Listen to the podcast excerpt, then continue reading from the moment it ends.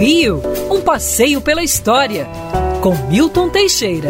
Amigo ouvinte, no dia 14 de abril de 1895, ocorria em São Paulo o primeiro jogo de futebol, promovido pelo anglo-brasileiro Charles Miller. Ele era brasileiro, porém filho de ingleses. Ele estudou na Inglaterra, inclusive pertenceu ao clube Corinthians.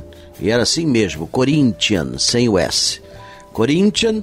E quando veio para o Brasil, ele trouxe as camisetas, que na verdade na época eram camisas pesadas de manga, os uniformes completos, chuteiras e duas bolas oficiais de futebol em couro costurado.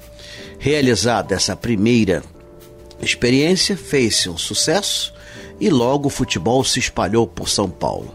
O Rio de Janeiro teria de esperar mais dois anos, quando no Rio Cricket Club de Niterói fez-se a primeira partida de futebol capitaneada por Charles Cox, filho também de ingleses. Uh, teve que ser em Niterói, na época um local deserto, porque as roupas dos jogadores eram consideradas imorais. É mole ou quer mais. Felizmente, Cox não sofreu nenhuma repreensão nisso. Ninguém entendeu muito o jogo, mas acabou fazendo sucesso. Em 1902, em junho, seria fundado o Fluminense Football Club, também por iniciativa de Cox, e que tem sobrevivido até hoje, inclusive ganho o campeonato carioca. Fluminense é um sobrevivente e pai de todos os times cariocas. Oscar Cox nunca arvorou para si a invenção do futebol.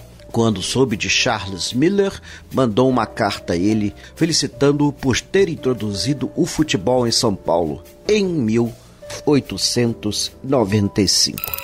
Quer ouvir essa coluna novamente? É só procurar nas plataformas de streaming de áudio.